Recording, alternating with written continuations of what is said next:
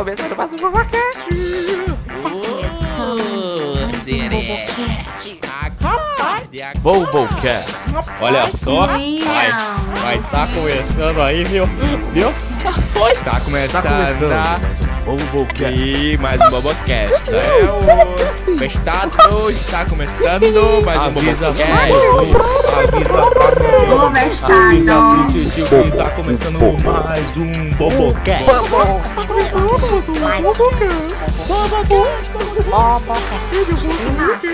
Bobocast aí, doido? Está começando mais um Bobocast.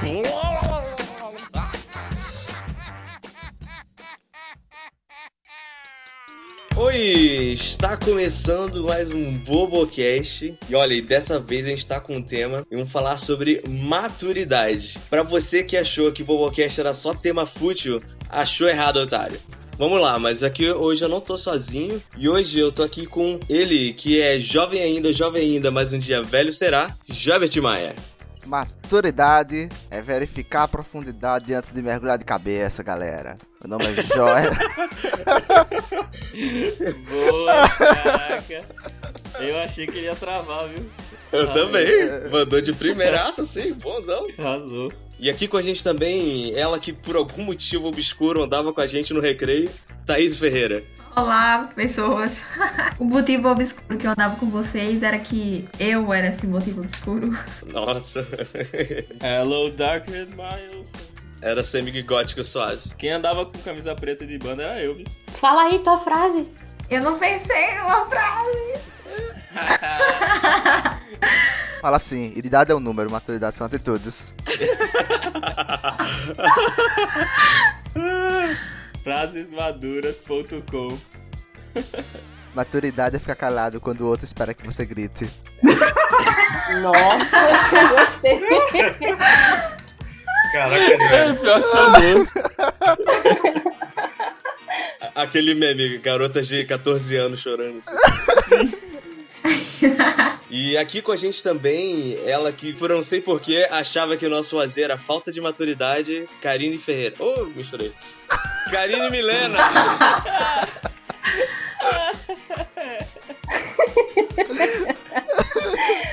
Marine Ai, Ferreira. meu Deus. É o Chris Muito Greg. e Greg. Aquele jogo era falta de maturidade por motivos de. Esses meninos pareciam um- uns neandertais na sala de aula, gritando de uma forma tribal, ensurdecedora. Não, éramos crianças felizes só. Não, não. Eram adolescentes, bobões e é tudo verdade o que o menino tá dizendo. E era legal. É tudo verdade. Era legal pra caramba. É legal pra caramba. Ah! Boba, boba, boba, boba, boba. Até hoje eu tenho Muito sonhos. Dos Nossa, gritos. vamos jogar agora, cara. Será que ainda- aquele online saiu? E digo mais, a minha frase. Água mole e pedra dura, não aguento mais, alguém me ajuda. Eu adoro essa frase, cara. E tá dito. E aqui com a gente também, ele que ainda tá esperando a barba crescer, Davi Facina. Ei, magoou, hein? Foi, pô, tu quebrou o estiga aqui, peraí. Caralho. Não que eu queira pelo na cara, mas também precisa esfregar, né? Desculpa, cara. Você precisa ser maduro e lidar com isso. Ah, saquei. Genial, Eric. E com a gente também aqui, pela primeira vez no Bobocast, ela que veio das belíssimas terras do Bessa, Luísa Lima. Olá, meus anjos. Maturidade vai muito além de pagar boleto e comprar panela antiaderente. Nossa, cara, vamos falar sobre o negócio da panela, que é, eu tenho um, um negócio com panela. Vamos falar sobre isso. Bom, vamos começando aqui. A gente vai falar sobre maturidade. Então pode subir a música aí, vamos falar sobre maturidade.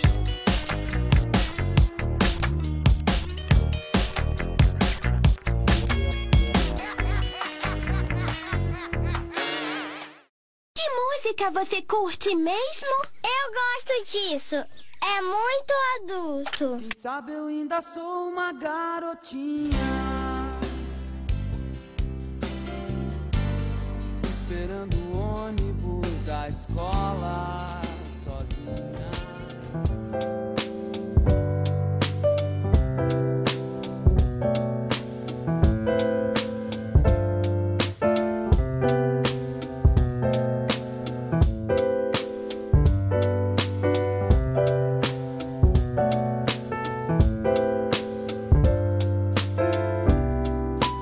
Gente, continuando, vamos seguindo aqui na pauta. A gente vai falar um pouquinho sobre maturidade. Só que temos um probleminha. Maturidade é, é não exato, né? Pra mim é um pouco difícil esse tipo de temas não exatas. E é um pouco difícil de definir o que, que é maturidade. Então acho que seria interessante pra gente a gente começar falando do que não é maturidade. O que, que vocês acham? O que, que não é maturidade? Almoçar com colher. Como é, macho? Comer qualquer comida normal de almoço ou janta com colher. E não garfo e faca. Você acha que isso é um exemplo de imaturidade? Totalmente. Eu acho que maturidade é tudo que você ganha com a experiência. Então, imaturidade é quando você é simplesmente inexperiente. Pois é, você ainda não conseguiu almoçar de garfo e faca, velho. Pô, você ainda tá na colherzinha. Eu acho imaturo. É, eu acho que eu não consigo rebater isso. É um argumento muito bom, né? Imbatível esse argumento. Pois é. É isso, acabou o Bobocast, tô brincando. well, Não, não, não, não. Pronto, não somos maduros. Pois é. É. Vai ser um desafio, hein? Assim, Hum. é, a gente tem que saber discernir também qual a seara da maturidade, né? Porque tem É, então. maturidade profissional, emocional, pessoal, intelectual. E aí? Boa. Caraca, é difícil, hein? Eu acredito assim, tem muita gente que pode ser extremamente madura no profissional e ser uma pessoa assim completamente inexperiente mesmo, não saber lidar socialmente com as pessoas, não saber se colocar no lugar dos outros. Ao mesmo tempo, tem gente que é completamente madura emocionalmente e ainda se enrola muito no trabalho ou nos estudos. Nu- Nunca vi ninguém perfeito. É, eu acho que importante também disso que vocês estão falando é saber que maturidade, tipo, sempre você vai estar desnivelado em alguma coisa. Mas acho que é importante você saber em que coisa você está desnivelado. Tipo, você ter uma autoconsciência de que você precisa melhorar em tal área, também já é maturidade, eu acredito. É, então, já, é, já demonstra um certo nível de maturidade, né? Isso. E saber até onde começa e onde termina cada uma dessas partes da sua vida, né? Não deixar influenciar sua vida profissional, na sua vida pessoal, na sua vida amorosa, social e tal. Uhum. Boa. Porque quando você, por exemplo, tá mal no trabalho e aí você acaba descontando em casa com a família, por exemplo. Isso pra mim é uma imaturidade. Agora, eu acho que a gente também tende a atrair pessoas iguais a gente, por isso que eu vejo muito de mim nos meus amigos às vezes. Porque vocês mesmos são extremamente maduros é, com amizade, vocês sabem se sacrificar pelos amigos, se colocar no lugar dos amigos, mas ao mesmo tempo, eu acho que a nossa maturidade amorosa é meio complicada. Não existe, né? É inexistente. Eu me identifico tanto com vocês nisso. Acabou de descrever totalmente todo mundo aqui do grupo. Calma, calma, calma. Vamos devagar. O que, que é maturidade emocional? O que, que você quer dizer com isso? Amorosa. Falei de amorosa. Amorosa, o que que é? emocional- É. A emocional é ter inteligência emocional, né? Saber se controlar Isso. até nas É. situações mais drásticas. De ficar triste quando tem que ficar triste, de conseguir que Exato, sair. se entregar também. Saber que você tem que sentir aquilo e que aquilo faz parte. Beleza, e o que, que seria amorosa? Nem, nem dizer eu sei. Então, a, a inteligência amorosa, a maturidade amorosa, ela inclui uma pessoa a mais. Então, é você ter essa inteligência emocional não apenas para com você mesmo, mas em relação a outra pessoa também. Eu entendi, mas a impressão que eu tenho é que eu acho que a gente é maduro nesse sentido. Eu também. A gente pode não ter sucesso nisso. É, exatamente, é uma Mas- distinção clara e. É, mas maturidade eu acho que a gente consegue ser maduro nisso. Rapaz, Você acha? diga por você. Eu... eu acho que eu não consigo também, não. Assim, eu escuto muito sobre maturidade emocional. E a maioria das pessoas relaciona emocional com sentimental. São coisas totalmente diferentes. Porque emocional lida com emoções. Tipo, parte mais psicológica da coisa. Tipo, tristeza, ansiedade, depressão, por exemplo. É, baixa autoestima, esse tipo de coisa. É, e se liga à parte emocional. Já quando você quer falar em relação à, à parte amorosa, relacionamentos amorosos, seria pra parte é, de sentimental. Eu entendi, assim, que sentimento era muito mais o resto do, do iceberg, sabe? E aponta as emoções. As emoções são coisas, assim, que a gente reage é, de primeira. E os sentimentos, como tu falou, depressão, essas coisas são coisas mais profundas. Aí tudo isso estaria dentro do inteligência emocional. É maturidade emocional.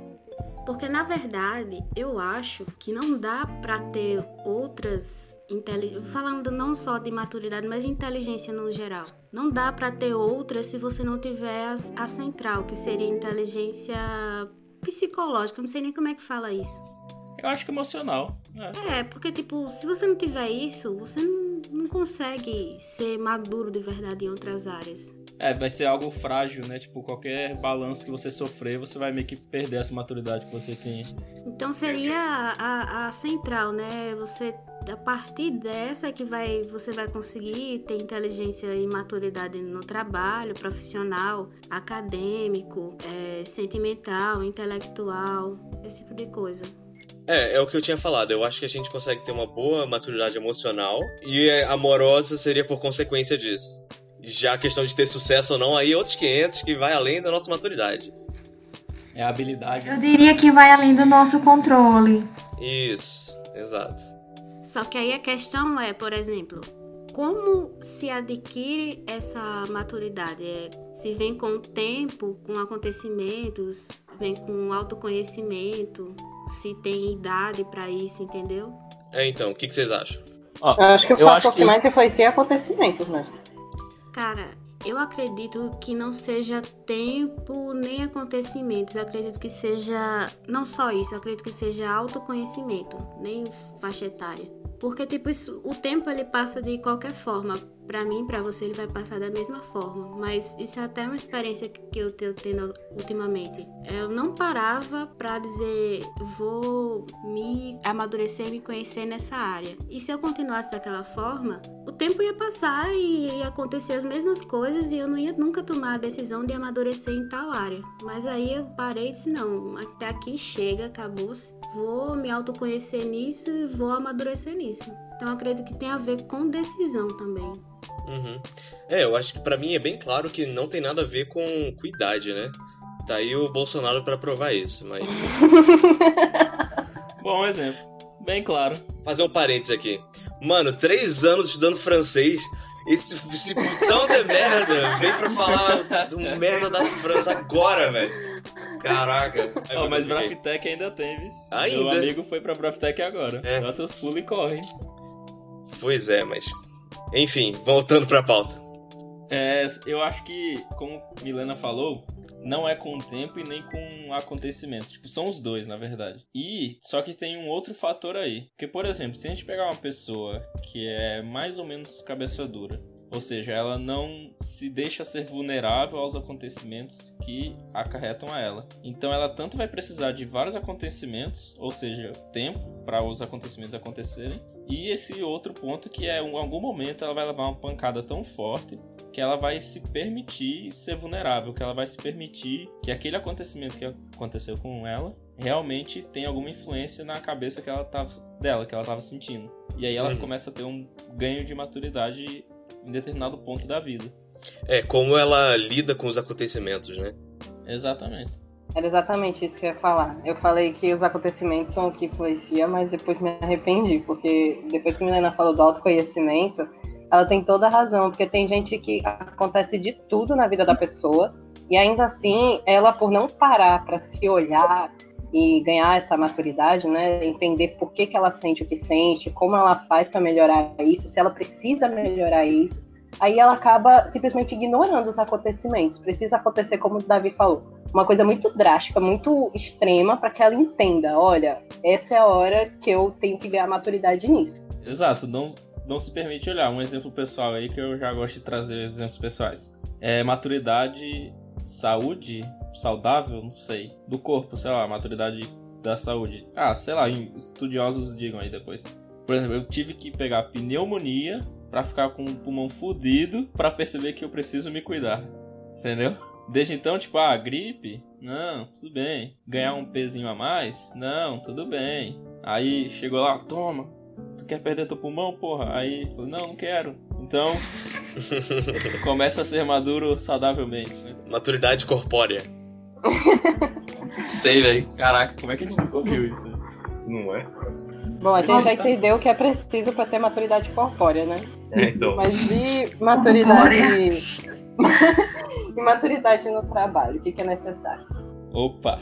Nos ambientes os- digamos assim, o PET, por exemplo, que é dentro da universidade, mas é meio empresarial e agora no estágio, o que eu tô vendo é que uma maturidade que você tem que ter principal é a interpessoal e em segundo lugar eu colocaria maturidade emocional. Vou primeiro falar da primeira. A interpessoal é justamente para você se relacionar com seus colegas e principalmente com seus chefes. Porque você sempre vai precisar da ajuda de alguém e alguém sempre vai precisar da sua ajuda. E para que essa ajuda seja algo dado de forma ainda mais fácil, você tem que ter uma boa relação entre os colegas. E até porque sempre algum, alguma conversa besta, alguma conversa mais séria, sempre vai trazer coisas boas para o seu dia a dia. E a emocional não é só para quando você recebe um carão do chefe ou recebe um elogio do chefe e não pode deixar isso subir a cabeça. E sim, é para aqueles dias em que você está mega hiper cansado ou preocupado com alguma coisa externa ou até mesmo preocupado com alguma outra demanda que você devia estar fazendo, mas você não pode porque você não tem controle sobre aquilo. Você tem que ter maturidade emocional suficiente para entender. Beleza, calma, isso aqui eu não preciso me concentrar agora, eu vou focar minha energia nisso aqui que eu tenho que fazer. Isso é algo que eu tô trabalhando muito, tô tendo que aprender e, é, enfim, essa é a minha contribuição. Que massa. Uma coisa muito legal que eu vi numa. Eu participei de uma reunião com um representante da VEG quando a gente tava fazendo coisa lá do fórum. Pô, massa. Sim, foi bem massa. E, tipo, daí a gente precisava. Ele precisava falar com o cara da, do administrativo de não sei do que lá da onde.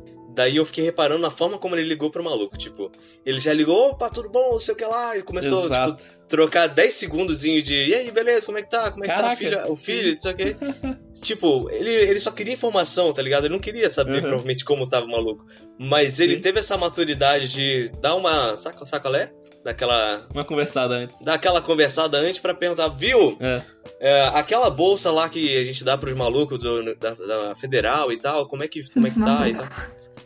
Caraca, desse jeito, velho, desse jeito mesmo. Eu acho que no caso da, da maturidade no trabalho depende muito do local onde você tá. Por exemplo, aqui no Brasil, eu não sei se vocês lembram, mas no IF, um texto que o professor Leandro uma vez leu, que aqui no Brasil as pessoas são muito cordiais. Ou seja, Uhum.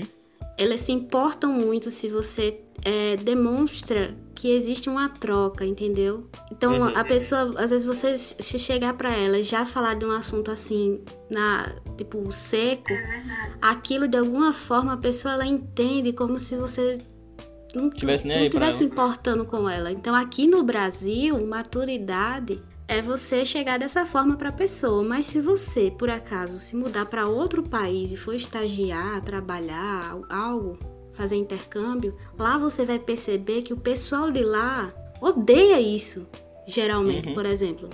Verdade. É, Caraca, muito Alemanha, Suíça, o pessoal não tem paciência pra isso. Eles preferem que É. você vá direto ao ponto. E aquilo pra eles é o certo. Então acho que maturidade aqui no Brasil é isso, mas lá fora talvez não seja bem. Tá relacionado também ao tipo ao cultural, né? As, as normas sociais, os protocolos sociais de onde você É, tem a gente valoriza muito esses rituaizinhos, almoço da filha, não sei o quê. Ou então a gente pode definir como maturidade você entender qual que é o padrão, qual que é o protocolo do seu É. contexto e se adequar a ele. É a sua capacidade de se inserir naquele contexto e jogar conforme as regras. Isso aí é maturidade geral. Eu acho que vai além, inclusive. Eu acho que uma compreensão assim de comunidade, o trabalho também consegue conceder isso para você. Eu mesma acabei de me formar em direito e não estou trabalhando na área. Estou trabalhando numa pizzaria aqui da rua de casa. Meu primeiro passo de maturidade foi reconhecer e valorizar esse tipo de trabalho, que não foi o que eu me formei para fazer. E eu todo dia tô lá com aquela galera, eu sei que cada um tem a sua luta lá, eu valorizo muito todo o trabalho de todos eles. Então, assim, esse foi o primeiro passo para mim, me flexibilizar e ver, assim, todo mundo seguindo a, a minha carreira ou carreira análoga e eu me transferindo para um outro universo que calhou de ser o de Karine, inclusive. Pode-se dizer, eu acho, gastronômico, não sei. Ela falou também que a parte da pizzaria é a porra louca da gastronomia. Mas assim, mas, assim isso foi o primeiro passo para mim. E lá também eu acabei me autoconhecendo. Eu não sabia que podia ser feito esse processo às avessas. Eu achava que antes você se autoconhecia para depois conseguir dar esses passos aí de maturidade. Mas eu consegui, assim, por exemplo, levar crítica e descobrir, caramba, eu sei levar crítica. Eu não sobe a minha cabeça isso, eu não fico mal. Eu escuto, eu absorvo Massa. e fico tranquila. Então eu acabei descobrindo coisas em mim que eu não sabia que tinha, sabe? Olha só, você teve a experiência e você lidou com ela de uma forma, como a gente tinha falado. Isso. E isso gerou maturidade. Vocês Exato. falando aí agora, eu acho que a chave também é naquela velha é, afirmação, né? Tipo, que a- o, o mais forte é aquele que consegue se adaptar melhor ao meio, né? Uhum. Talvez seja isso. A questão é o quanto você se deixa adaptar às mudanças e ao meio, né? Se Luísa chegasse lá com uma série de barreiras, tipo, ah, não faço isso, não compreendo isso, não, mas você tem que se deixar moldar, mas sem perder a essência, que é o que a gente vai falar daqui a pouco, né? Que é importante você saber balancear o, o tanto que você vai se moldar ao ambiente para se adaptar e ser maduro e como você não perder a sua essência aí por qualquer coisa, porque aí também já é imaturidade, né? Pronto, você tocou aí num ponto que eu acho que eu já até comentei com vocês, que foi basicamente a minha vida toda, né? Minha história, ah, vive ali, se muda, vive lá, se muda, vive lá, se muda. Nesses processos, sempre tive muitos grupos de amigos, tipo a galera da escola, a galera de onde eu morava, a galera lá, da natação. Tipo, atualmente agora é a galera da universidade, sendo que são dois grupos, aí vocês e a galera do trabalho agora. Aí, tipo, eu não que eu sou uma pessoa totalmente diferente em cada grupo. Tipo, a minha essência ela é reconhecida em cada grupo dali, sendo que são grupos diferentes. Por exemplo, vocês são super bobões ao extremo, super divertidos, mas raramente vocês falam palavrão, raramente vocês bebem, algo do tipo. O outro grupo da universidade não são tão bobões, são muito engraçados, bebem demais e só falam palavrão, se xingam muito toda hora. E o do trabalho, então, é só aquele negócio mais sério, são resenha, mas. Enfim. E sempre o pessoal reconhece, ah, Davi, ele é esse tipo de pessoa tal. Mas aí eu te perguntaria uma coisa. Dependendo do ambiente onde você tá, talvez você esteja vendo uma faceta da pessoa, entendeu? Sim, com certeza. Então, não necessariamente porque o pessoal do trabalho aparenta ser daquela forma, que em todos os ambientes eles serão daquela forma. Assim como na universidade. Os rolês da universidade, as reuniões da universidade propiciam que as pessoas mostrem essa faceta pouco até animalesca às vezes. Mas enfim, também tem isso, né? Justo. Tem, não, faz todo sentido.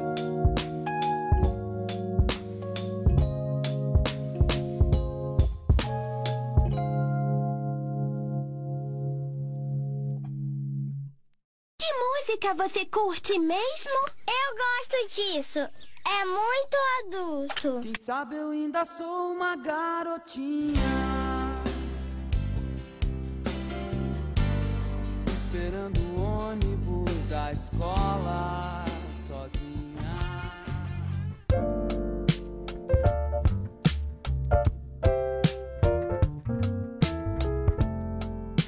Agora vamos falar um pouquinho sobre quais seriam os sinais que indicam o amadurecimento de uma pessoa. A gente já falou do garfo e faca, né?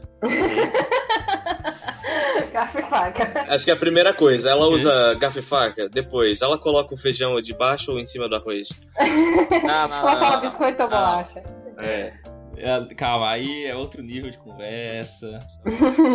pois é. Cara, eu acho que isso é muito subjetivo, porque tu tem que estar com a pessoa mais tempo, né? Pra ver a evolução dela e descobrir quando ela ganha maturidade alguma coisa ou não.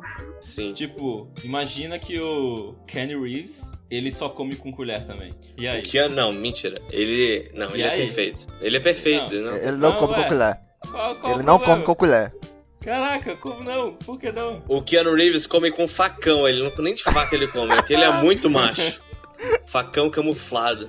Tô só dizendo pra pessoa não se decepcionar no futuro.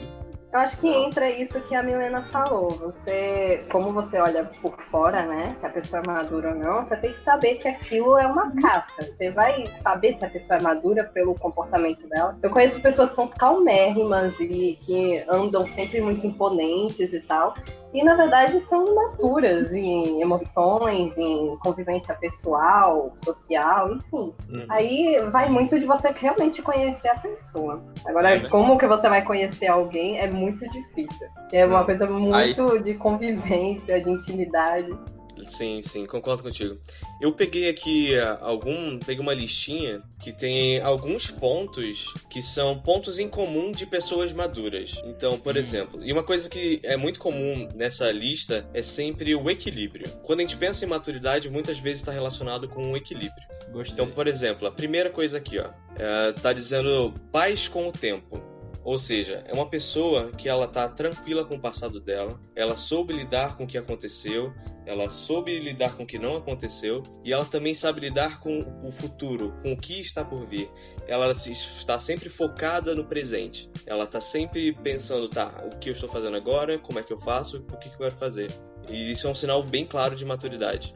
Aí, esse negócio de equilíbrio que tu falou, seria mais ou menos aquela história sobre nada em excesso? Sim, é bem, bem essa ideia.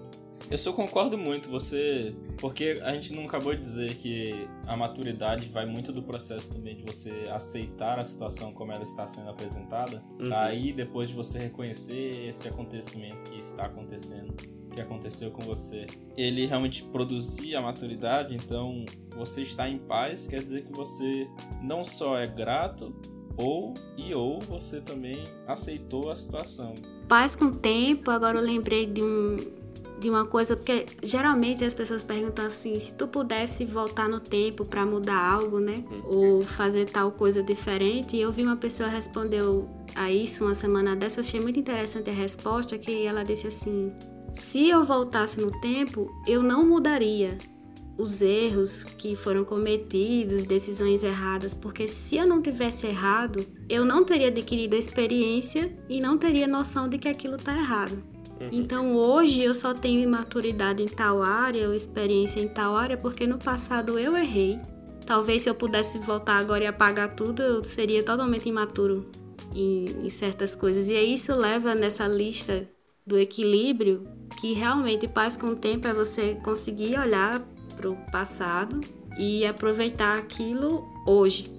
Eu acho que, tipo, é você é, reconhecer ou extrair ensinamentos de situações que você passou. Eu, eu não diria que exatamente você precisa estar em paz, porque eu acho que isso envolve outras coisas além da maturidade. Mas eu acho que você conseguir lidar de uma forma que, tipo, não te atrapalhe, que você extrai alguma coisa boa, acho que isso é um dos sinais. E também tá ligado com aquela. Pensei no Bolsonaro de novo. É, enfim. é, ligado com aquela Caraca. coisa de. de... Está bolado mesmo, né, velho? tá ligado com aquela parada de tipo. A gente vê muitas pessoas mais, mais velhas, idosas, falar: ah, no meu tempo era melhor. A pessoa, ela Nossa, fica presa. Eu odeio muito também. A pessoa fica tão presa que ela não consegue aproveitar o que tem hoje, cara. Ela fica, não, no meu tempo, não. Quando eu tinha. Eu ficava com o celular ruimzão, eu não conseguia falar direito, não tinha. Era melhor, a TV era melhor, tudo era melhor e não consegue aproveitar o que tem hoje, as oportunidades que tem hoje, cara. Caraca, é muito verdade isso. Não é? Concordo demais. E esse é um, um um- mais um clássico exemplo de que, com o passar do tempo, muitas vezes as pessoas não amadurecem. Porque isso é co- comentário de pessoas mais velhas, né? E elas têm essa imaturidade, é engraçado. Às vezes é só um saudosismo, brother. Às vezes sim e às vezes não. Às vezes sim, às vezes não. Quando é algo muito frequente. A gente, a gente sabe quando é os véi, os parentes, né? Porque no meu tempo, quando fala de um jeito reclamando, tá ligado? Agora, por exemplo, tem um negócio que, que eu vejo muita gente jovem falando: Nossa, queria estar. Queria ter nascido nos anos 80, que não sei o quê. Eu mesma. Vai. Nossa, boy, não, caraca, pra mim eu nasci na época mais perfeita do mundo, tá ligado? Eu também. Sério? Tá excelente, assim. Isso não tem nada a ver com maturidade. Porque, por exemplo, eu gostaria de ter nascido numa época onde, quando eu estivesse jovem, não tivesse tanta violência. Isso é falta de maturidade? e vai- Esses, esse tempo talvez fosse os anos 80. Eu tô dando, tô dando um exemplo, mas, tipo, É, não, sim. talvez você queira ter estar no momento da história em que as situações estariam melhores. Tipo, hoje, qual a chance de você sair da graduação e ir direto para um emprego? Nos anos anteriores era igual? Não, não era. Talvez, talvez era mais fácil, talvez era mais difícil. Você querer estar num tempo onde as condições estivessem melhores pra você, não reflete imaturidade. É, É, sim. a ordem não. de prioridade foi essa, segurança, lugar no É. trabalho e tal. Eu mesmo observo as coisas numa perspectiva mais macro. Eu fico olhando como é que estava a sociedade naquela época. Eu, Nossa. pessoalmente, não gostava do jeito que Uhum. o povo pensava. Eu vejo muita gente ainda conservando pensamentos tradicionais e muitos preconceitos e tal. Eu não gosto. Eu acho que a minha geração tá vivendo um- uma época muito melhor de mais esclarecimento social do que antes.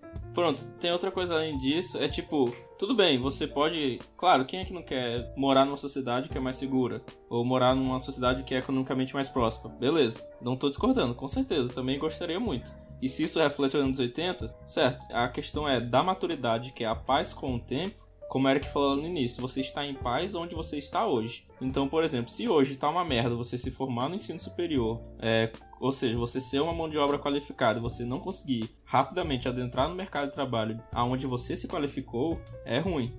Mas é onde você tá hoje, então como é que você vai lidar com o- presente? Como é que o presente tá te mostrando que é o presente? Então a maturidade meio que, pra mim, que eu entendi nesse ponto, gira em torno disso. É, eu acho que não é o seu caso. Você, tipo, você gostaria assim, ah, até que seria maneiro morar nos anos 80. Não é? Você não fica, tipo, todo dia pensando nisso. Nossa, que merda, 2019, eu queria ter nascido. É, exatamente. Tipo assim, tipo exato. assim, você, você não está em paz com o hoje, o mundo de hoje. Isso, isso eu acho uma coisa. Você não está em paz, não está conformado, isso é uma coisa.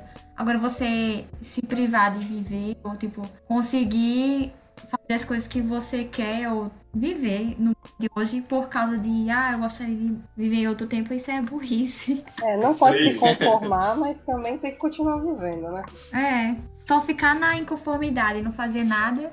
Ou você não se conforma e faz uma máquina do tempo aí. É uma opção também. É, É, tem essa opção.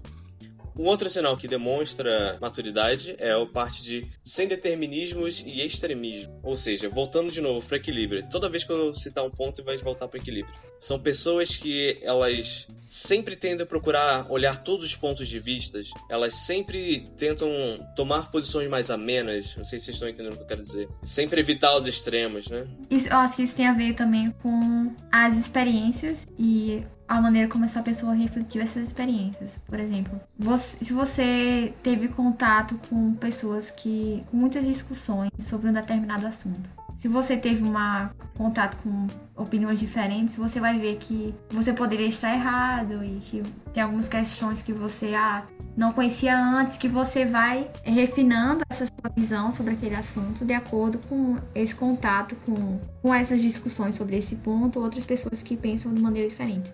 Daí, se você não tem isso, e se você não reflete sobre isso, você acaba se fechando naquela sua opinião. E tipo, ah, eu tô certo. As- Outras pessoas que pensam diferente estão automaticamente erradas. Ela fica na bolha dela só com as pessoas que compartilham a mesma opinião e não cresce, né? É. Quando eu tava no ano eleitoral, ano passado, eu percebi muito essa, esse meu comportamento. Não que pessoas que pensassem diferente de mim estavam erradas, mas eu queria sempre estar gritando a minha verdade e na verdade não tem nada a ver, sabe? E Tatá me ensinou muito isso, especificamente Tatá. A minha, minhas conversas com ela, porque ela é uma pessoa com quem Sério? eu posso conversar, graças a Deus. Porque tem gente que pensa como ela, só que com quem eu não posso trocar uma ideia.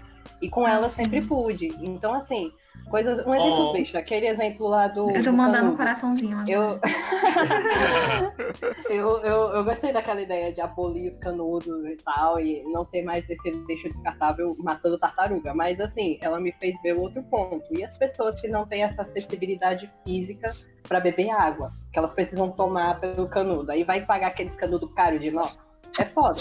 Assim, ela sempre me faz ver o outro lado da situação. E exemplos tão, assim, simples como esses e até exemplos maiores de convivência social e tal. Então, Tata me ensinou muito disso. Ai, meu Deus. Oh, que fofes. Momento fofos do podcast.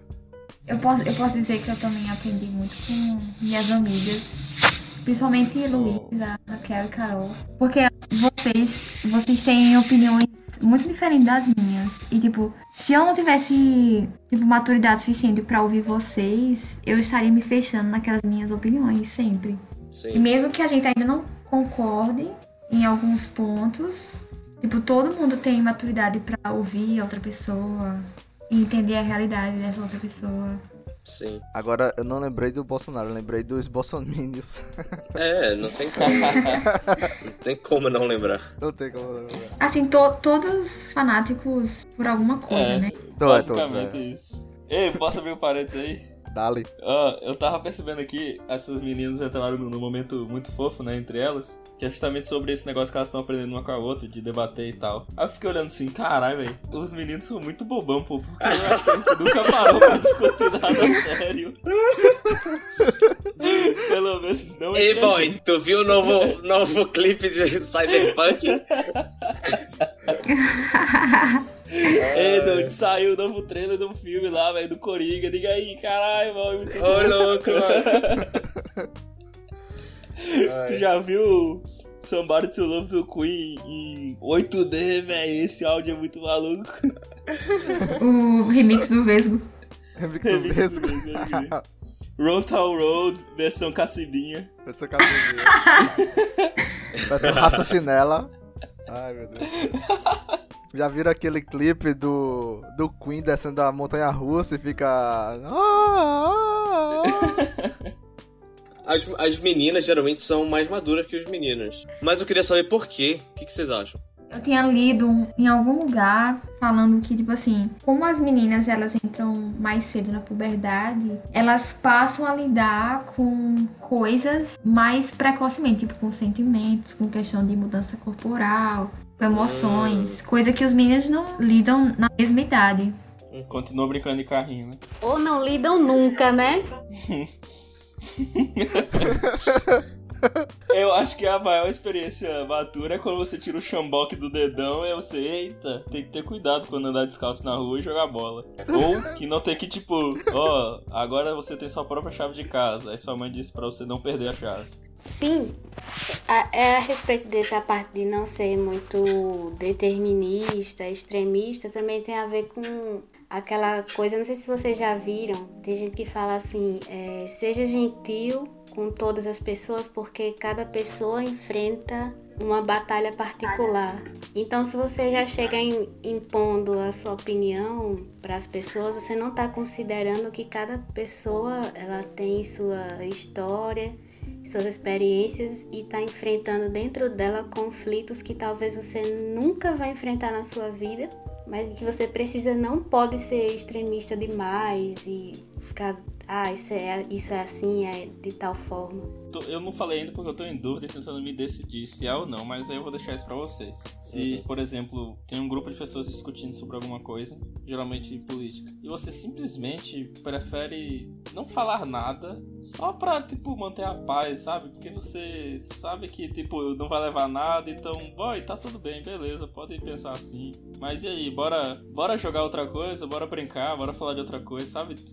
Mudou o assunto, eu né? Nunca entro em bate de papo de política porque eu sei que a resposta primeiro não é fácil. Existem várias verdades para várias situações. Lógico que eu, eu não tô falando assim, tipo, não só político, mas outros assuntos também. Eu Mas, vou enfim. discordar num ponto, por exemplo, a respeito de, de não ser muito loucão das ideias, mas também ficar ameno nas discussões. Toda a minha vida eu nunca consegui, eu tinha uma dificuldade e eu precisei amadurecer isso, que era a questão de me impor nas discussões e ter coragem de expressar a minha ideia. Entendeu? Isso pra mim foi amadurecer, porque antigamente se tinha uma discussão, por exemplo, de religião, que hoje eu não participo mais por preferência pessoal, não é por nada não, mas tipo política, filosofia, antigamente eu não conseguia participar e impor a minha ideia, porque eu, eu achava que ser maduro era ficar tipo só observando. E isso me deixava extremamente desconfortável. E aí com as experiências depois eu,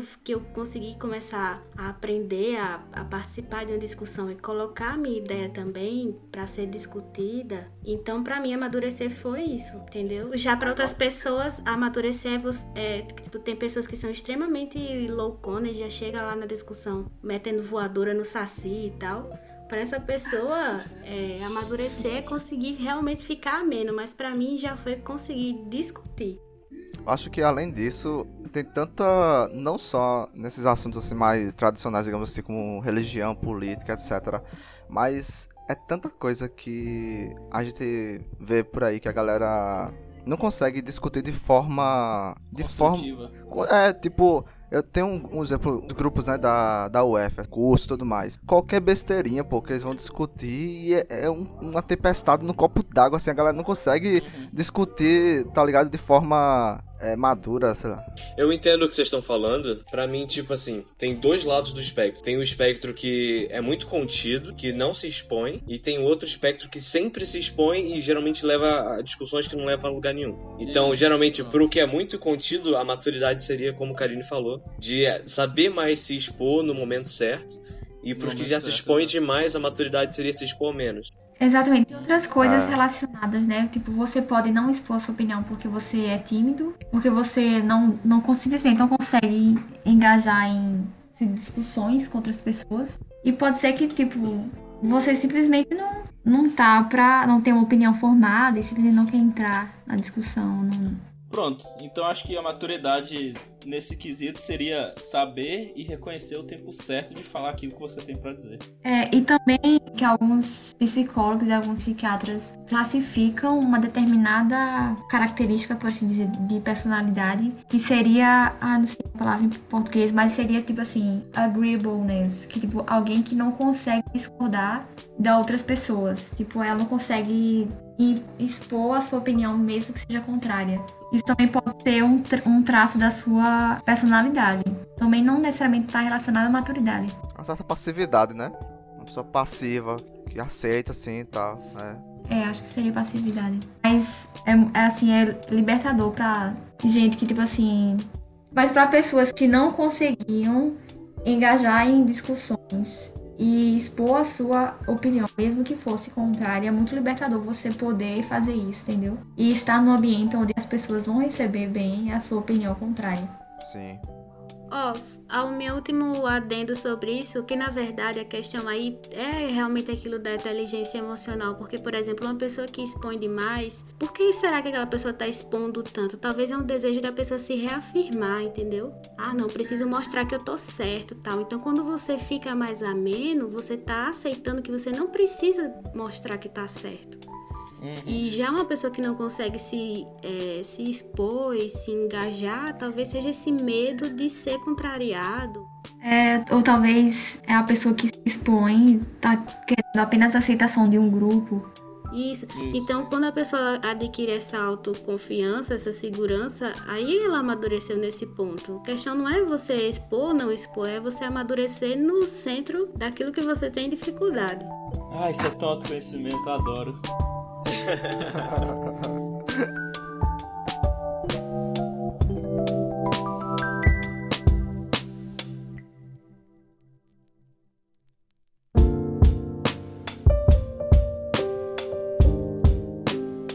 Bom, agora avançando para mais um ponto, tem a ponderação entre pessoal e coletivo. O que, que seria isso? Voltando, equilíbrio. Ou seja, tem pessoas que elas só pensam nelas mesmas. E isso gera certos tipos de problema. Tem outro tipo de pessoa que nunca pensa nela, sempre pensa nos outros. Muito altruísta. Isso vai gerar muito altruísta, isso vai gerar outro tipo de problema. E a maturidade está exatamente em conseguir equilibrar essas duas coisas. O que, que vocês acham disso?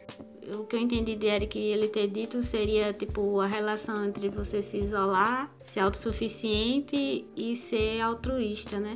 Eu acho meio difícil. Depende também, assim como a maioria dos pontos, do local onde você está inserido. Talvez na sua família, como você convive mais com aquele pessoal, ser altruísta seja melhor. Pela convivência, ceder mais, talvez é aquela coisa do eu prefiro ter razão do que estar certo, né? Então, talvez se na sua família isso seja legal, mas quando você parte para um ambiente onde você precisa ser mais competitivo, porque não tem ninguém por você, não tem ninguém que vai te dar um retorno, talvez ser autossuficiente naquele ambiente seja melhor. Para mim depende do local onde a pessoa está também. A forma como você se posiciona, né? A pessoa precisa reconhecer que há momentos que ela vai precisar se impor e há momentos que ela vai precisar se recuar, né? Acho que a maturidade estaria reconhecer em qual momento seria esse e em que nível você faria essas duas, essas duas coisas. Agora, como equilibrar os dois?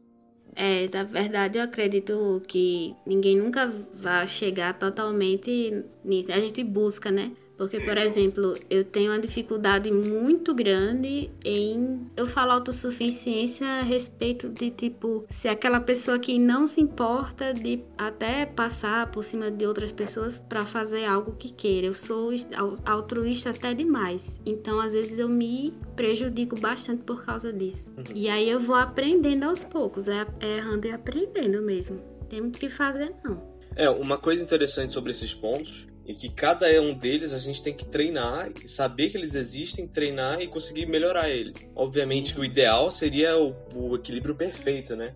Mas a gente vai conseguindo trabalhar cada um de pouquinho em pouquinho e melhorando em cada um desses pontos para se tornar o ser humano maduro. Uma coisa muito legal que me aconteceu nesse, nesse segundo semestre desse ano eu participei de muita roda de feedback por causa da CIE, tá um bocado de coisa, né? É muito massa participar dessas, dessas rodas de feedback, porque você escuta algumas coisas assim que você fica pensativo. Você começa a, a refletir em pontos para melhorar e tal. Eu acho que é, é mais bacana para você alcançar esse equilíbrio, assim. Tem muitos pontos que a pessoa acaba não vendo. Você não vê assim sozinho. É, a galera sempre falava, não, Jabert, você é muito altruísta que tal. E eu nunca teria percebido não tem isso. consciência, né? É, a pessoa não tem consciência. Você fala pouco não, não sei o que tal. E aí, a partir dessas rodas de feedbacks, eu, tipo, a galera foi abrindo meus olhos. E hoje eu sinto que eu, vi, eu vivo um pouco, uma vida um pouco mais leve. Assim, cheguei um pouco mais nesse equilíbrio. Ainda não tá tão equilibrado, mas tô chegando nesse equilíbrio e realmente faz muito bem. Devo confessar e reconhecer que realmente eu concordo com, com isso aí. Você realmente está melhorando, Jabert. Ai.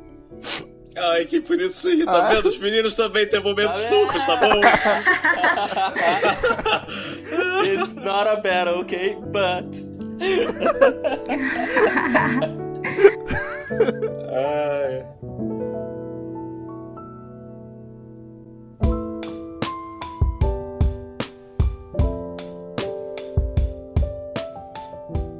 Vamos lá, ponto 4. Compaixão em vez de pena. O que, que seria isso? Seria você, em vez de expressar pena, que seria uma coisa meio vertical de cima para baixo, você vê uma pessoa numa situação um pouco precária, você olhar ela de cima para baixo e você, em vez de expressar esse tipo de sentimento, você expressar uma um compaixão, um sentimento mais horizontal, como você estando do lado dela. Essa que é a ideia desse ponto.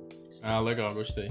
Mas isso é maturidade? Sim, você saber olhar para a pessoa sem você ser mais ou menos do que ela. Uhum. Isso é, envolve tanto o que o Eric falou, quanto aquele negócio da simpatia com a empatia. A simpatia é a sua capacidade de você, sendo muito cheio de alegria, cheio de boas vibrações, tornar o dia da pessoa melhor, quando na verdade você pode até piorar, mas sem a má intenção, né? Só por pura ignorância mesmo, por não saber como proceder. E a empatia é simplesmente você se colocar no lugar da pessoa e falar, é, realmente que merda, né? Não tenho muito que eu possa fazer, mas eu posso te escutar, pelo menos. É. Entender o que você tá passando. Tô aqui do lado. Caraca, eu nunca tinha pensado nisso, não, hein?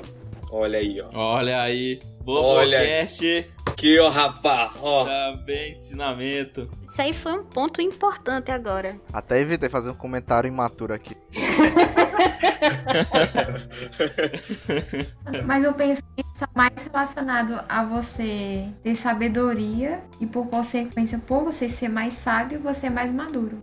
Sim. Tem é. humildade dá muita maturidade também, né? Porque humildade te deixa neutro. Você não vê as coisas nem de cima nem de baixo, você vê tudo como praticamente o que realmente é. Exatamente. É bem interessante. A humildade realmente é algo fantástico. Ó, oh, que Thaís falou aí a respeito de você ser mais sábio e mais maduro, eu acho que nem sempre, porque às vezes tem pessoas que só estão acumulando conhecimento e nunca colocam aquilo em prática. Mas conhecimento é diferente de sabedoria. Exato. Sabedoria seria ter o conhecimento e colocar em prática Isso. da melhor forma. Ó, é assim, ó. Inteligência é você saber que o tomate é uma fruta. Sabedoria é você saber que o tomate não vai na salada de fruta.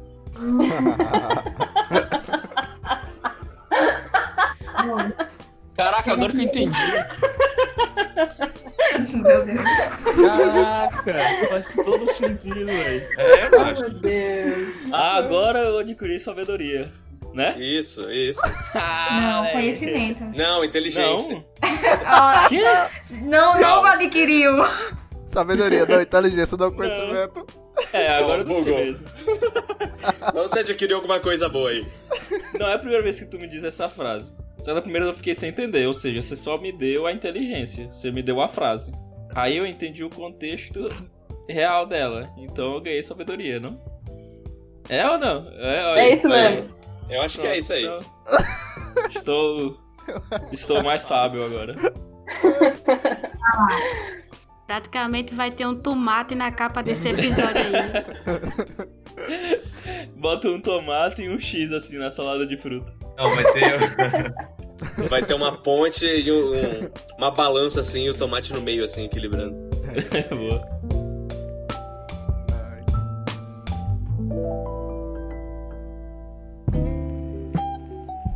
Próximo ponto. Sabedoria para escolher. Esse ponto está muito relacionado em você tomar decisões. Muitas vezes você tem que tomar decisões baseadas ou em razão ou emoção. A maturidade estaria muito relacionada em saber equilibrar isso. E você saber agir com um pouco de razão, um pouco de emoção, conseguir mesclar as duas coisas. Eu ainda coloco outro ponto nisso aí. Uma complicação ainda mais nessa escolha. Essa emoção, ela realmente é verdadeira? Você teve a maturidade pra distinguir, beleza, essa emoção realmente é sincera? Ou é só algo que alguém ou algo está me influenciando? Ou é algo que tá realmente vindo do coração, digamos assim? Assim como a razão também. Às vezes a gente pode achar que é totalmente racional, mas é isso algo que alguém ou um meio induziu a gente a pensar isso. Mas é realmente o que você acha?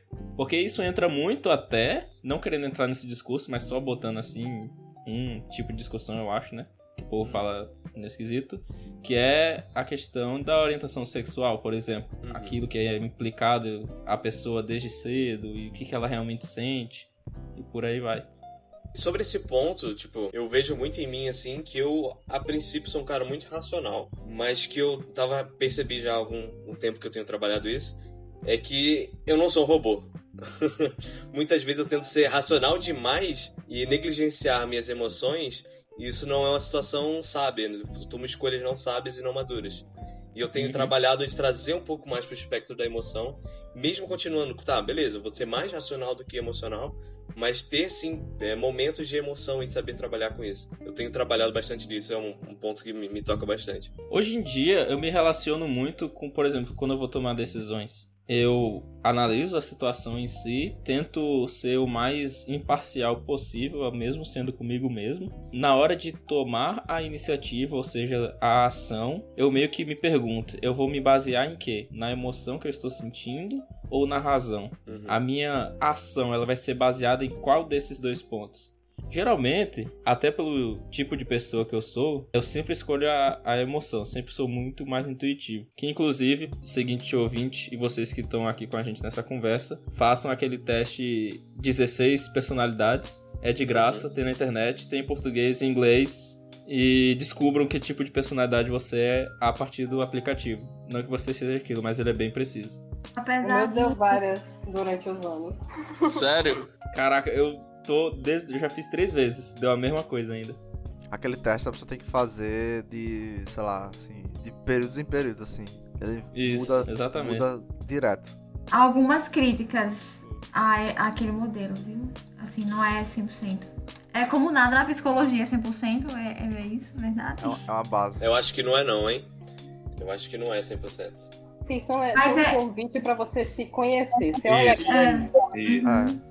Você começar a entrar nesse processo, mas o processo não é igual pra ninguém. Eu costumo tentar decidir as coisas racionalmente, mas sei que muitas vezes tem um custo emocional muito grande. E eu já prefiro estar preparada para isso. As pessoas ficam falando que às vezes eu sou muito pessimista, mas eu gosto de estar preparada para quando a coisa ruim acontecer. E isso para mim é uma assim, você vê que você vai sofrer lá na frente, mas que vai ser necessário, não vai ser pessimismo, tá ligado? Quando eu tava no, na, na faculdade e eu estagiei no juizado, eu criei um vínculo muito forte com todos os servidores de lá. Era praticamente uma extensão da universidade. Todos eles eram funcionários da universidade, estavam trabalhando no órgão público. Mas assim, eu estava tão apegada a eles, eu tive que sair de lá para ir para um fórum diferente. Eu não chorei normal na frente de todo mundo ali, mas eu aprendi tanto nesse novo fórum que não nunca vai se comparar a experiência desse fórum com a experiência do juizado. Então eu sabia que eu ia chorar, eu sabia que eu ia sofrer, eu já estava preparada para isso. mas foi uma decisão racional e num sacrifício emocional muito grande. Vai ser a mesma coisa quando eu tiver que sair de casa, se eu tiver que estudar fora, que é o apego que eu tenho à minha família, ou respectivamente para estudar fora, o apego que eu tenho a João Pessoa, são duas coisas que eu sei que vai custar muito para mim, mas se eu fizer, vai ser porque eu tô muito decidida a isso. Eu pensei bastante sobre isso. Uhum. Mas vai, eu vou chorar, eu vou ficar muito mal. Os primeiros dias vão ser péssimos, meu chão vai sair debaixo dos meus pés, mas eu sei que eu vou estar fazendo o que eu realmente pensei sobre e que eu decidi fazer definitivamente. Pequenos sacrifícios para o bem maior. Mas é emocional pesando também, tá ligado? É, não tem é, como, é a né? razão, só que o emocional não acaba com você também nessas situações. Mas é necessário às vezes. E é nesses picos que o emocional pega que a pessoa tem que ter a maturidade de saber. Isso é uma emoção que eu estou sentindo porque eu realmente me sentia daquela forma no passado e naquele local, mas que o que me aguarda no futuro é algo que eu realmente necessito agora. Então é preciso eu passar por esse momento ruim. E aí eu acho que entra bem nisso aí que a gente tá discutindo mesmo. A sabedoria de escolher, porque podia muito bem, no meio do caminho, não sei no exemplo direto de Liz, mas em outros exemplos que a gente sabe que tem, de você, tipo, simplesmente voltar atrás. Eu lembro que, nossa, foi a primeira vez que eu comecei a pensar sobre isso. Eu tinha 12 anos e a minha vizinha, ela, os pais delas botaram ela dentro de um internato feminino pra ela estudar, tipo, ter tipo uma experiência de Hogwarts, tá ligado? E ela simplesmente um mês depois voltou como se nada tivesse acontecido, e aí depois descobri que ela simplesmente não aguentou a sala de casa e tal. Ou seja, foi muito pelo emocional. Sendo que se ela tivesse continuado, ela podia ter sido muito foda, porque a galera que fica lá vai pra um emprego muito foda, assim, um negócio bem massa, sabe? Mas ela escolheu simplesmente voltar atrás. Não tá certo nem errado, mas é a escolha que ela tinha, que ela tomou naquela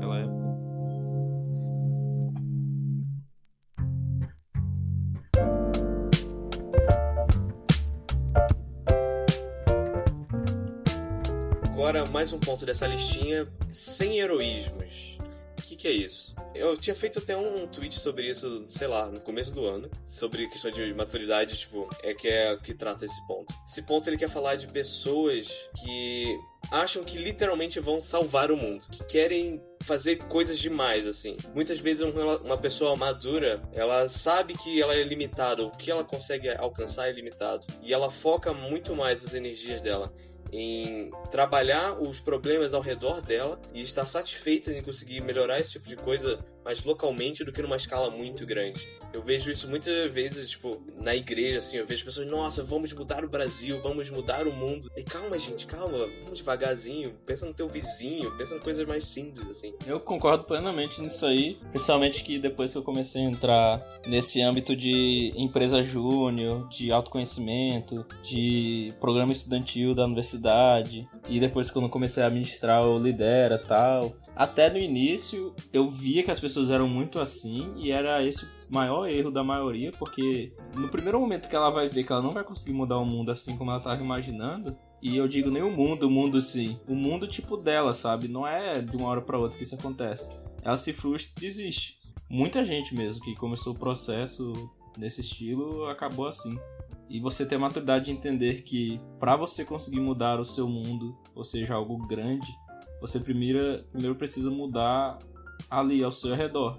Então, sei lá, ah, você quer se formar numa instituição e quer que essa instituição seja super reconhecida. O que, que você pode fazer por isso? Ah, sei lá, dentro da sua turma, você vai ajudar a organizar debates ou grupos de estudo para que a sua turma tire notas boas e isso no futuro vai refletir em uma boa prática, uma cultura de pessoas fazer isso, ou seja, muitas notas boas, pessoas aprendendo de verdade, não algo mecânico. E isso vai aumentar a visão da universidade daqui a longo prazo ou médio prazo. Então, nesse eu, tipo de coisa. Eu acho que também tem a ver com a questão da expectativa, quando é muito alta, né? Geralmente, uma pessoa, quando ela tem muitos atos heróicos, muito heroísmo, porque a expectativa inicial estava alta. E isso influencia também, também uma questão da, de amadurecimento que eu percebi no, quando eu tentei me conhecer melhor, é que trabalhar não é questão de você baixar o, o seu objetivo ou diminuir seu objetivo de vida, Mas você trabalhar, em vez de trabalhar com coisas muito distantes, você trabalhar com objetivos mais, mais próximos. Isso.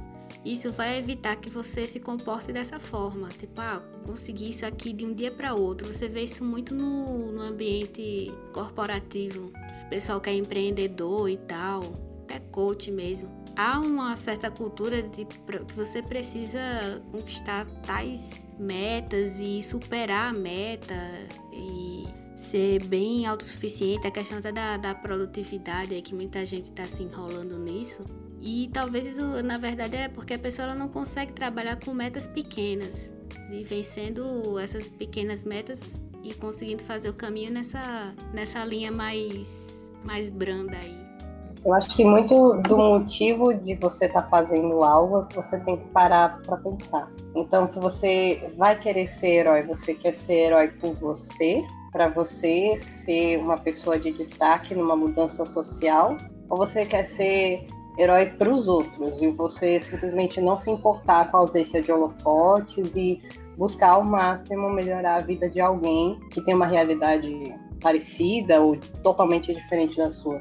Teve uma vez que um amigo meu falou sobre a inclusão dos transexuais no mercado de trabalho. E a situação dele, ele é um rapaz gay que foi expulso de casa aos 16 anos. Ele pegou o palco do assunto da inclusão dos transexuais para falar da luta dele enquanto homossexual. Eu, a priori, olhei para aquilo e fiquei, eita, mas não tem nada a ver, porque a luta do transexual é diferente da luta do homossexual. Ele não devia estar tá fazendo isso. Mas depois eu olhei e falei, tem sim, porque ele tá lá se mostrando como uma história assim, de exemplo, de vitória. Então, apesar dele estar tá com os holofotes voltados para ele, estar tá sendo o centro das atenções, ele não fez isso com uma má intenção. Ele fez isso justamente porque ele precisava estar tá ali, se mostrando presente e falando: olha, apesar de eu não ser transexual, eu posso falar enquanto LGBT que eu sofri muito e que eu consegui isso, aquilo, aquilo outro. Então, assim, é, esse estigma de que todo herói vai sempre querer ter o holofote para si porque quer ser foda no meio dos outros, eu, eu quebrei um pouco isso. Do mesmo jeito que eu parei de ser pessimista em relação a tudo,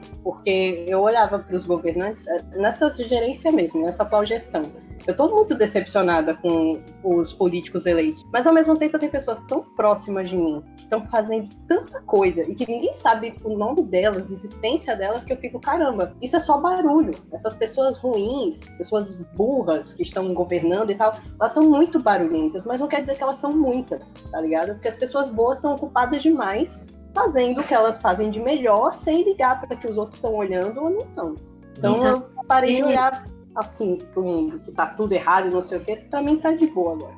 Até porque a questão de você não ser diminuir os seus, seus heroísmos, esse tipo de comportamento, é você entender que na verdade ser herói ou conseguir algo talvez não seja alcançar o objetivo, alcançar a sua posição, mas o processo pelo qual você passou. Porque eu conheço várias pessoas que eu considero extremamente, assim, pessoas extremamente evoluídas, mas que ainda não conquistaram nada daquilo que elas têm em mente. Mas como eu vejo como a pessoa lida com os processos e com o caminho até chegar, para mim aquela pessoa ela já venceu o que tinha que vencer. É só questão de tempo, né? Isso. Acaba que, tipo, você conseguiu um objetivo ou conseguir alguma coisa é uma consequência, é uma mera consequência, não necessariamente é o ponto final daquilo. Isso aí que você tá falando e tanto o que Luísa falou, eu vejo muito que é exatamente o porquê que a pessoa tá fazendo aquilo que ela tá fazendo e aonde ela tá almejando chegar. Porque não tem nada errado você, digamos assim, querer ser um herói. Como a gente tem muitas pessoas historicamente que foram super influência em coisas que a gente vive hoje. Ali elas conseguiram fazer aquilo porque elas sabiam por que, que elas estavam fazendo e o que, que elas representavam e o que, que elas estavam defendendo, acima de tudo antes dos holofotes e tal.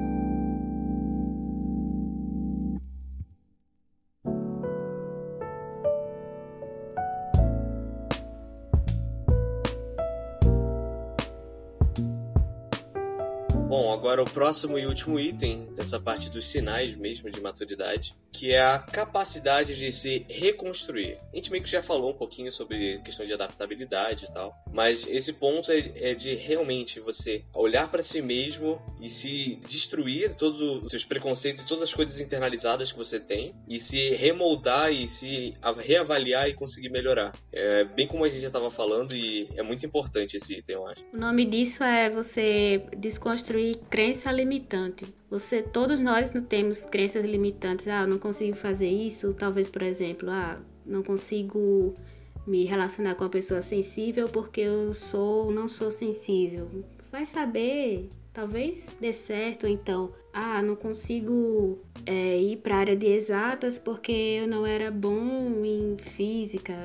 Você talvez nunca tenha testado e para você avançar e conseguir seu objetivo, você precisa destruir essas crenças limitantes. E aí volta mais uma vez para o ponto, né? A maturidade de você reconhecer que tem essa crença e você escolher se vai conviver com ela ou se vai desconstruir para você avançar. Além disso de, que Milena falou agora, eu também vejo como sair da zona de conforto. Você, um exemplo pessoal que trago é tipo, eu sempre fui uma pessoa que odiava vender coisas, odiava vender e tal. Até que um, uma vez foi dado, tipo, tive que vender, tá, sabe?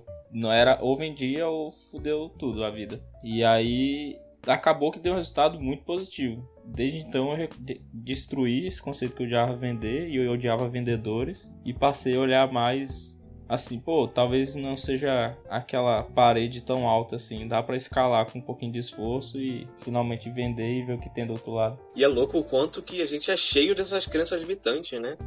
Nossa, Nossa velho. E você para pra pensar, você começa a pensar, tipo, várias. Eu aqui, o Karina acabou de falar, eu pensei em várias que eu já tive e que eu destruí, e umas que eu ainda Uhum. tenho hoje. E elas vão crescendo, assim, você vai. Alguns tetos que você vai chegando e que você vai pensando, não, daqui eu não passo. Daí depois você avança um pouquinho, opa, eu acho que dá pra passar, hein? Daí se eu Dá tirar certo. essa crença, eu pô, consegui passar. É, é muito louco isso, né? Será que um dia a gente vai conseguir reconstruir a maturidade amorosa da gente? Eu acho que vai. Tenha fé. Você não é um otimista? Eu sou. A, Então. a crença limitante, ela é tão internalizada que ela se confunde com a sua personalidade, entendeu? Isso. Você chega assim e diz, não, eu não vou fazer isso porque eu não sou assim, entendeu? Mas não tem nada que diga que você não é daquele jeito. É Você verdade. talvez nunca tenha tentado não ser daquele jeito. Ah, eu não gosto disso, eu sou tímido. Não, querido, você não é tímido, você está tímido. É diferente. Ainda bem que vocês não me conheceram de 2012 pra trás, viu? Caraca, eu era muito chato.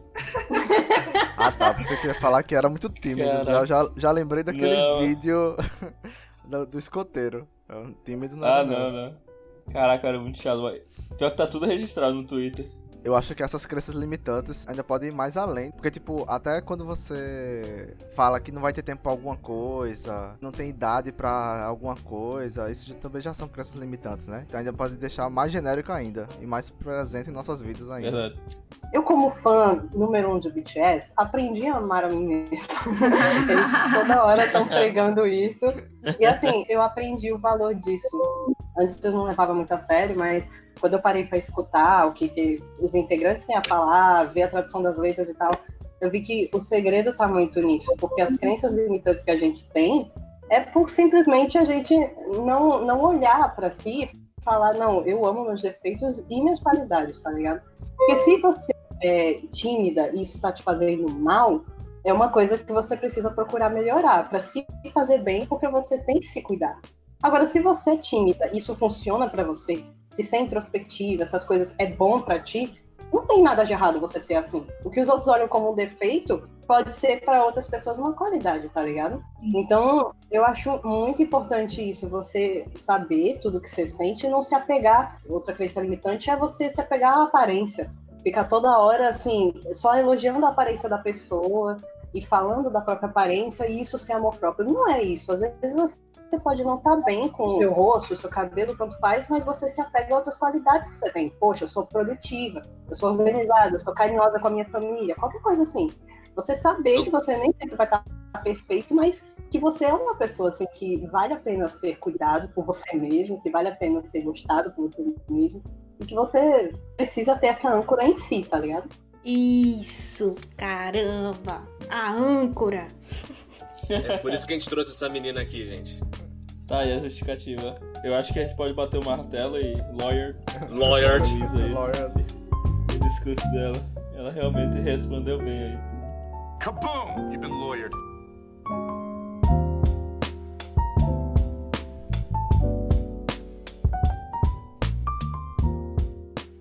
Agora a gente tem que começar a ser mais respondedor de perguntas e não só ficar levantando questões. Pode começar com pessoa madura morando na fora da casa dos pais. A gente cita youtubers por aí, aí? que dão muito exemplo de imaturidade, mesmo morando sozinho. Eu, eu conheço o Eric.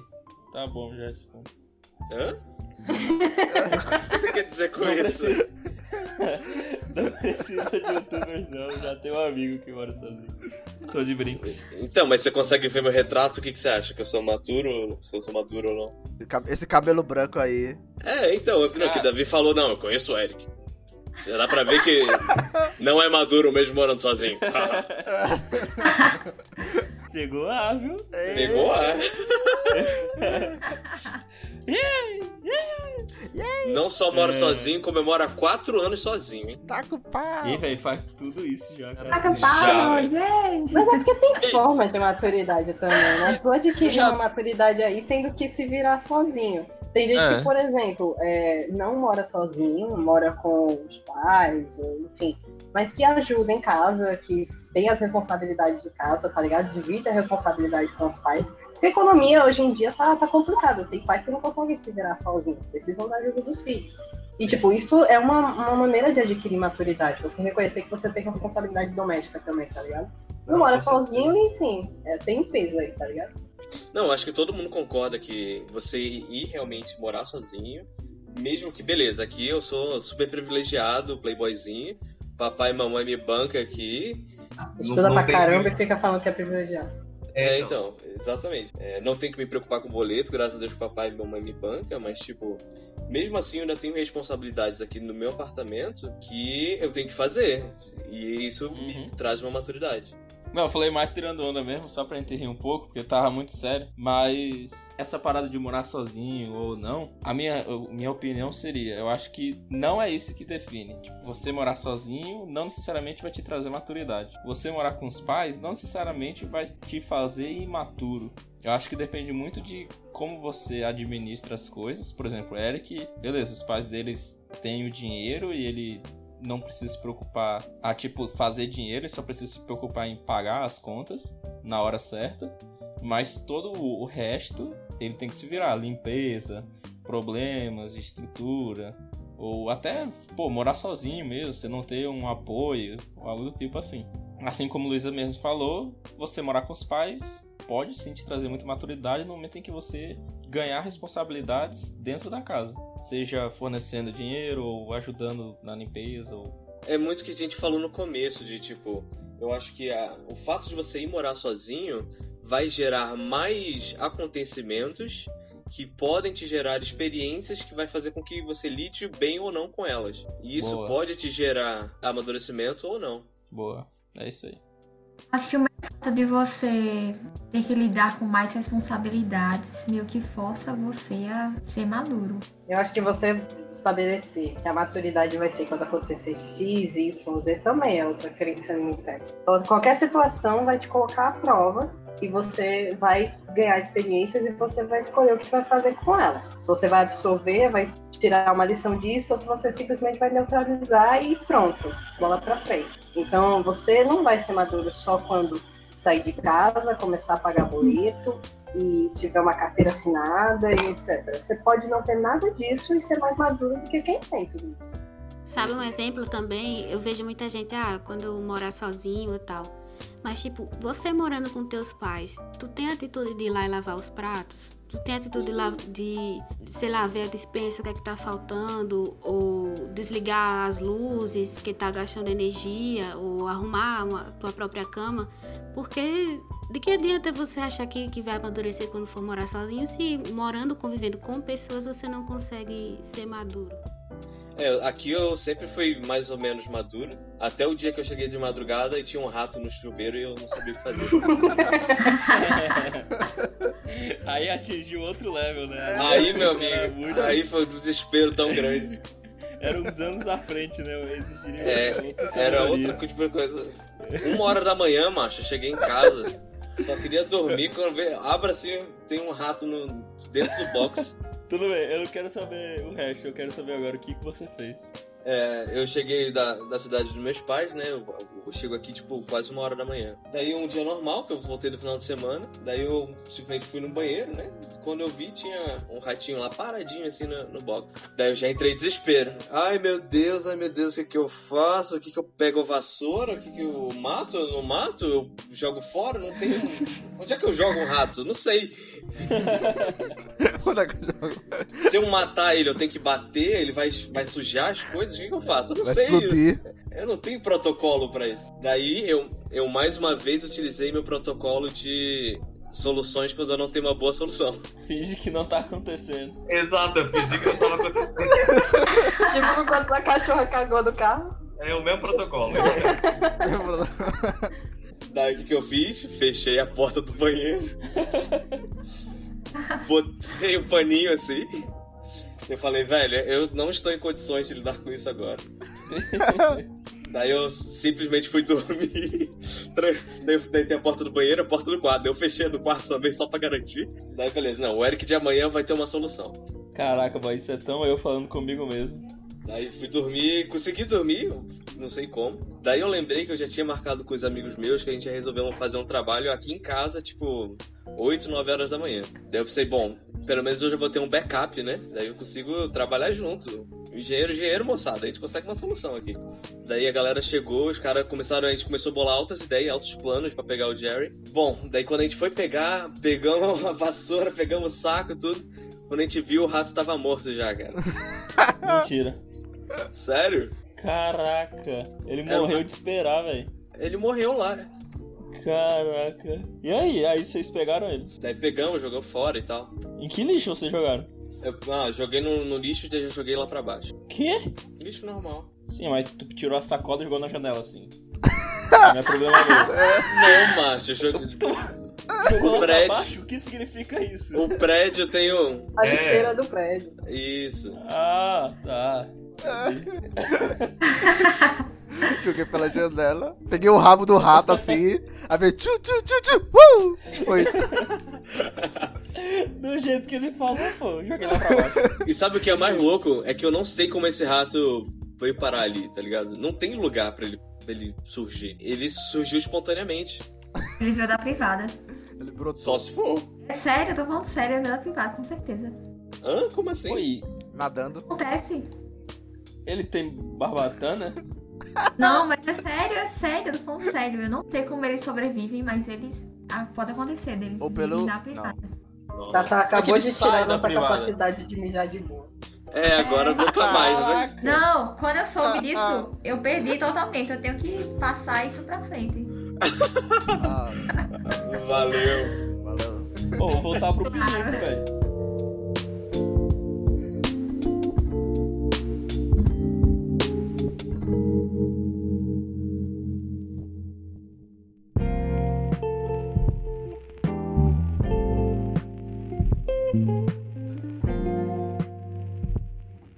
Então, como ser maduro e não apagar a própria personalidade e ou jeito de ser? Diga aí, você que cresceu com esses guris aqui, você se viu tendo que sair de uma pessoa, morar em São Paulo e ainda morar sozinho, fazer engenharia elétrica e como é que tá sendo?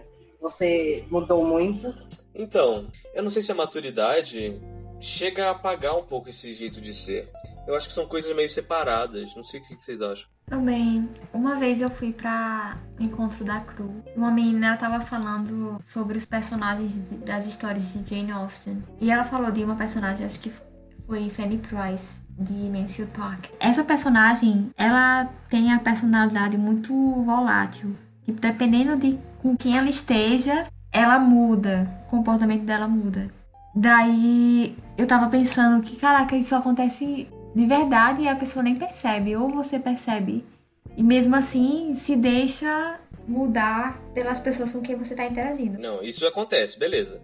Isso é como o Davi tinha falado, que dependendo do grupo social dele, ele meio que mostra facetas meio que diferentes do, do mesmo sólido que seria ele. É. Pronto, é isso que eu ia perguntar. Essa pergunta tá perguntando da essência da pessoa ou só dessas facetas que é a mais a casca da pessoa ali? Mas isso tem a ver com a É maturidade? Essa, essa mudança de em cada grupo você ter um jeito de falar com a galera e tal? Não, então, mas esse jeito, a gente tá falando sobre a essência da pessoa ou sobre a casca? Então, pelo que a gente já discutiu até agora sobre maturidade, parece que maturidade não influencia isso. É muito mais como a gente lida com algumas coisas, mas isso não afeta a nossa personalidade. Pronto, na minha opinião, a maturidade ela atinge a casca, ou seja, dependendo de como, de como você tá e onde você tá e o que, que está acontecendo, você age de determinada forma, mas a sua essência ela é mantida, não importa como. Hoje você pode ser maduro o suficiente para interagir com pessoas de várias etnias, cultura, social e tudo mais. Mas no passado você poderia ser uma pessoa totalmente heterozinha e você não conseguia ver o lado das pessoas. É o que muito, acontece muito com pessoas que tipo, passaram o tempo todo estudando em escolas particulares e naquela bolha de escola particular e entram na universidade pública e começam a conviver com várias pessoas de vários jeitos. Então ela ganha uma maturidade interpessoal aí. Sim. Mas a essência dela continua lá. Eu achei que eu tinha me tornado uma pessoa assim, mais, como eu posso dizer, egoísta mesmo, com a maturidade. Mas, assim, não é uma coisa que faz parte da minha essência. Eu não sou egoísta. Então, quando eu tiver que fazer alguma coisa pensando em mim, eu não vou estar é, sempre fazendo isso. Não vai fazer parte do meu, da minha natureza. Vai ser algo que eu precisei fazer pro momento. Mas a minha natureza tende, tende mais para o coletivo do que pro pessoal. Então, hum, acabou não mudando a minha essência, mas eu passei a adquirir comportamentos para coisas esporádicas que eu não tinha antes. Então, acho que não vai mudando. E só você que sabe dizer isso, né? Porque só você se conhece. Sim, sim. Acho que não muda, não. Ou isso, ou a gente, em sete anos, não imatura do mesmo jeito. Não mudou Porque- nada, né? É, É, porque a é gente. O que eu não descarto, mas Ah, tudo bem. É, porque toda vez que a gente se encontra é a mesma coisa. Há sete anos, É. então. Eu tenho outra pergunta aqui pra vocês que é bem semi-pessoal aí, vamos, vamos ver o que vocês acham. Adolescência prolongada. Será que eles são muito adolescentes, são muito crianças? Por gostarem de tipo, desenhos, filme de super-herói, essas coisas que são mais associadas com coisas da infância? E será que isso demonstra uma falta de maturidade? O que vocês acham disso? Eu não concordo. Por um exemplo, Guilherme Briggs. Nossa, Olha aí. Olha aí, caraca, que exemplo. Matou a pau.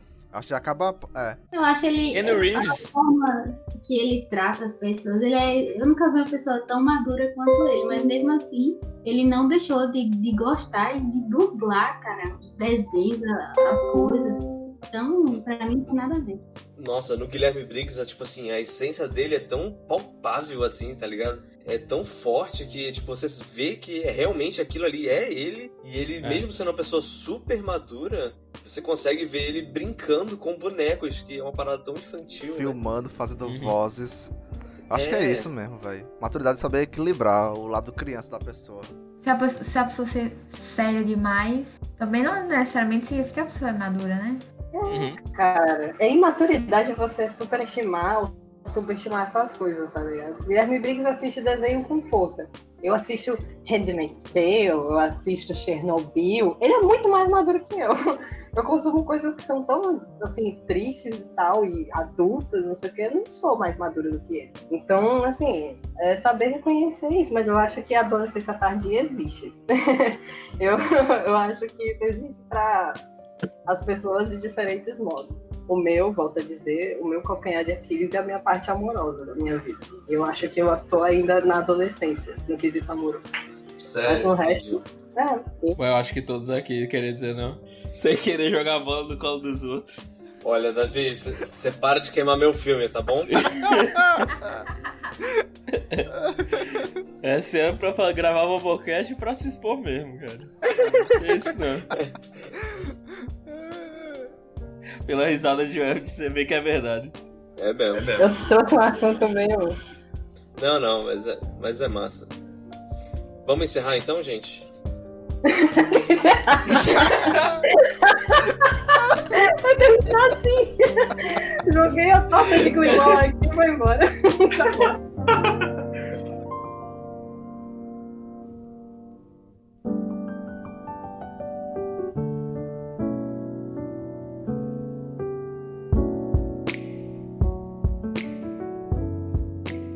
Ser maduro é ser feliz? O que, que vocês acham? Cara, pra mim, nada a ver. Não tem na relação. Eu acho que não tem uma relação direta, mas facilita, vamos dizer assim. Demais. Principalmente se for maturidade emocional. E Exato. amorosa, né? E Você cansou todas, de falar, Eric, que quando a gente é maduro, a gente é equilibrado, a gente tá em paz. Eu acho que o equilíbrio, a paz, eles dão felicidade. Então, se você tá maduro, você tem muito mais predisposição a ser feliz, genuinamente, porque tem pessoas que fazem coisas que todo mundo faz e acham que vão ser tão felizes quanto as outras pessoas, quando na verdade pode não significar tudo isso pra elas. Mas Exato. assim, quando você é maduro, você tem muito mais abertura pra ser feliz. Então eu acho que ser maduro é ser feliz. A maturidade é uma ponte, na verdade, né? É. Boa. Você É uma tá- ponte facilitadora. vamos dizer assim. É uma ferramenta que vai facilitar muito mais. Ou até necessária. Nem facilitadora mesmo. é a condição, né? É, tipo, vai te, vai te fazer chegar lá. Seja lá o que isso for. Ver alguma É porque a gente também tem que se Não, colocar mas no lugar de pessoas não que é não, não consequência. têm condição de ser felizes, né? Tipo, pessoas assim que você, no lugar delas, não teria condição de estar feliz mesmo não estando maduro. Tem isso também, a gente tem que saber que a gente só sabe do que diz respeito às nossas vidas. E se fosse lá no Oriente Médio, a gente seria feliz? Entendi. Tem, opera N fatores nisso, mas... É por isso que eu não quis bater como você tinha falado, que ser maduro é ser feliz, mas sim pode ser, né? Sabe que eu fico viajando às vezes? A galera da Coreia do Norte é feliz? A minha pergunta não foi no sentido de discutir o que é a felicidade, porque essa não é a pauta. A questão é, é essa maturidade da gente de reconhecer que felicidade não é uma coisa só.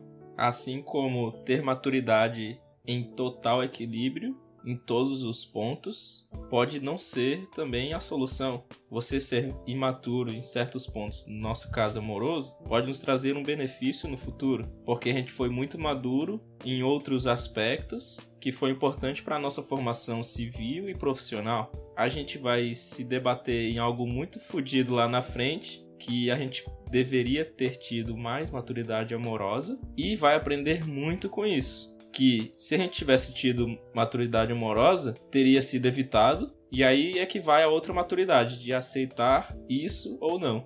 Então vai tudo de muito como você vê a situação, como ela é apresentada para você e como você vai lidar com aquilo para o futuro, e principalmente no hoje. tu vê o que pode esperar na sua vida. Pra mim, relacionamento amoroso pode esperar. Não preciso ter isso agora, agora. Mas eu preciso ter maturidade profissional agora, pessoal agora, social também. Eu quero criar laços com meus amigos. Quero que seja amizade de, de longa data, não só de um ou dois anos, depois cada um vai para um canto. Então essas são as minhas prioridades. Vai variar das prioridades de cada um. Aí já entra o autoconhecimento. É, a gente já tá entrando numa zona bem legal que pode ficar pra parte 2 aí. Aí, já fica o convite, Luísa. Boa cast de autoconhecimento. Ai, gente, eu falei demais, tô com vergonha. Me chame de você novo. tá aqui pra falar Mentira, me chame. Caraca, se a gente te chamasse pra tu ficar calado, você não ia ser chamado de novo. Então foi ótimo.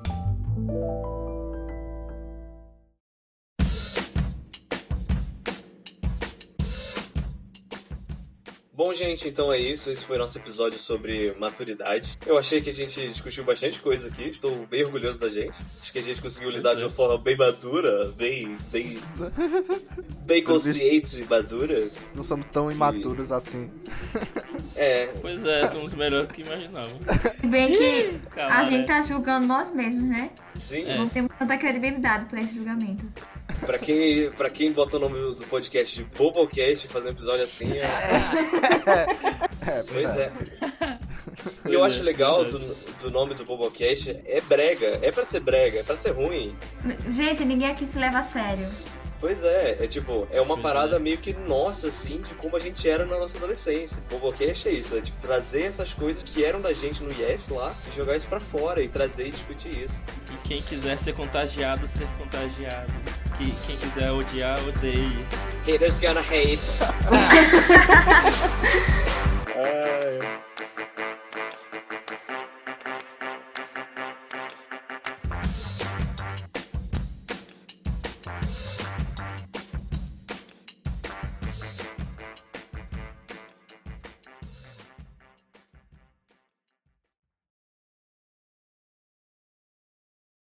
Ei, Belena, tu se lembra uma vez que a gente tava no IF? Aconteceu alguma coisa que Eric tinha estabelecido uma condição que, tipo assim, era pra gente falar: os meninos são melhores que as meninas. Sim. Lembra disso? Nossa, lembro. Ai, meu Deus. Eu não lembro disso. Caraca, eu também não, eu faltei esse dia. Eu tô buscando. Faltou não, to- todos estavam presentes.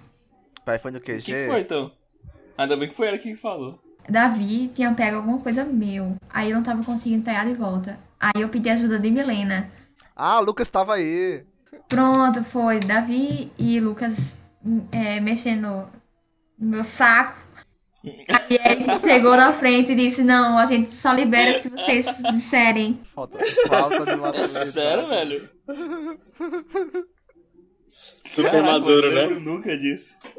Eu também Eu lembro que a gente enchia, enchia muito. Eu e Luca, a gente enchia o saco muito de todo mundo, né? Mas. Eu lembro que, que Lucas pegava muito a, a coisinha de, que- de prender cabelo de Thaís, como é o nome? É... Ah, todo dia, velho. De, toda do hora. diadema. Xuxinha. Quebrou um já até. Ah, era diadema. Caraca, É. sim. Ei, velho, coitado de Thaís, pô, tudo que ela botava na mão da gente, a gente quebrava. Eu não colocava na mão de vocês. Você É, se bateu na minha mão. As coisas que chegavam nas nossas mãos.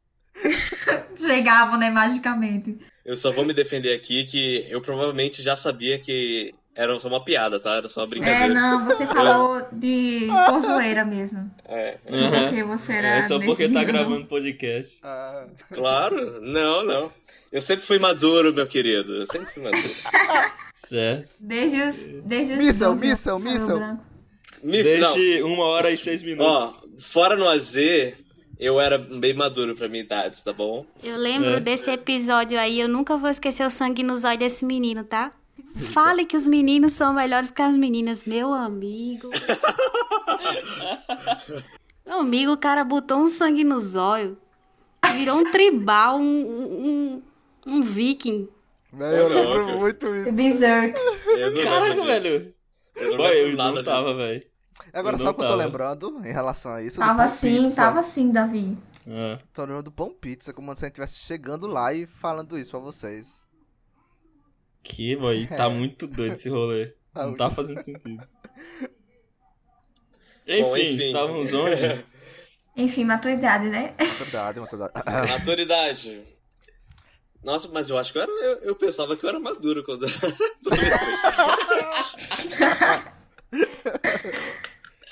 Ei, tu vai, vai ficar abalado um dia. Caraca, cara.